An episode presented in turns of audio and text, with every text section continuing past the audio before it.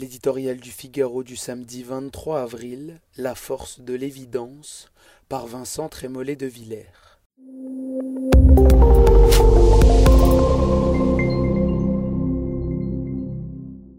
Étrange veillée d'armes. La politique, ces derniers jours, malgré le débat, malgré les meetings, semblait comme assourdie le grand rendez-vous démocratique qu'est l'élection présidentielle, relégué au rang des préoccupations secondaires. Pourtant, la guerre est en Europe. L'économie mondiale retient son souffle, la menace islamiste couve toujours, et l'instabilité générale devrait être accentuée par la possibilité d'une alternance politique périlleuse. Certes, les appels résonnent contre la menace Le Pen mais ils tiennent plus du rituel que de l'expression d'une angoisse profonde comme si les Français, peuple politique, avaient compris dès le soir du premier tour que la reconduction du chef de l'État avait la force de l'évidence. Les quinze jours qui s'achèvent, d'enquête d'opinion en confrontation télévisuelle, ont confirmé cette impression première.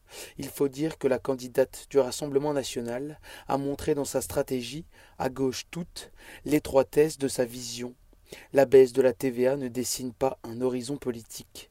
Séministe introuvable, Jordan Bardella ne peut pas faire un gouvernement à lui tout seul, les limites constitutives d'une candidature condamnée à échouer.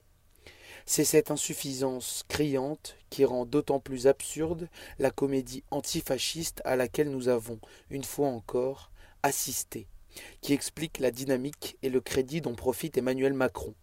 Beaucoup plus qu'une micro-campagne planifiée pour séduire ou tout au moins désarmer les électeurs de la France insoumise, mais la vérité des urnes n'est pas celle des sondages. Il faut donc conserver, malgré tous les signaux convergents, une prudence vigilante.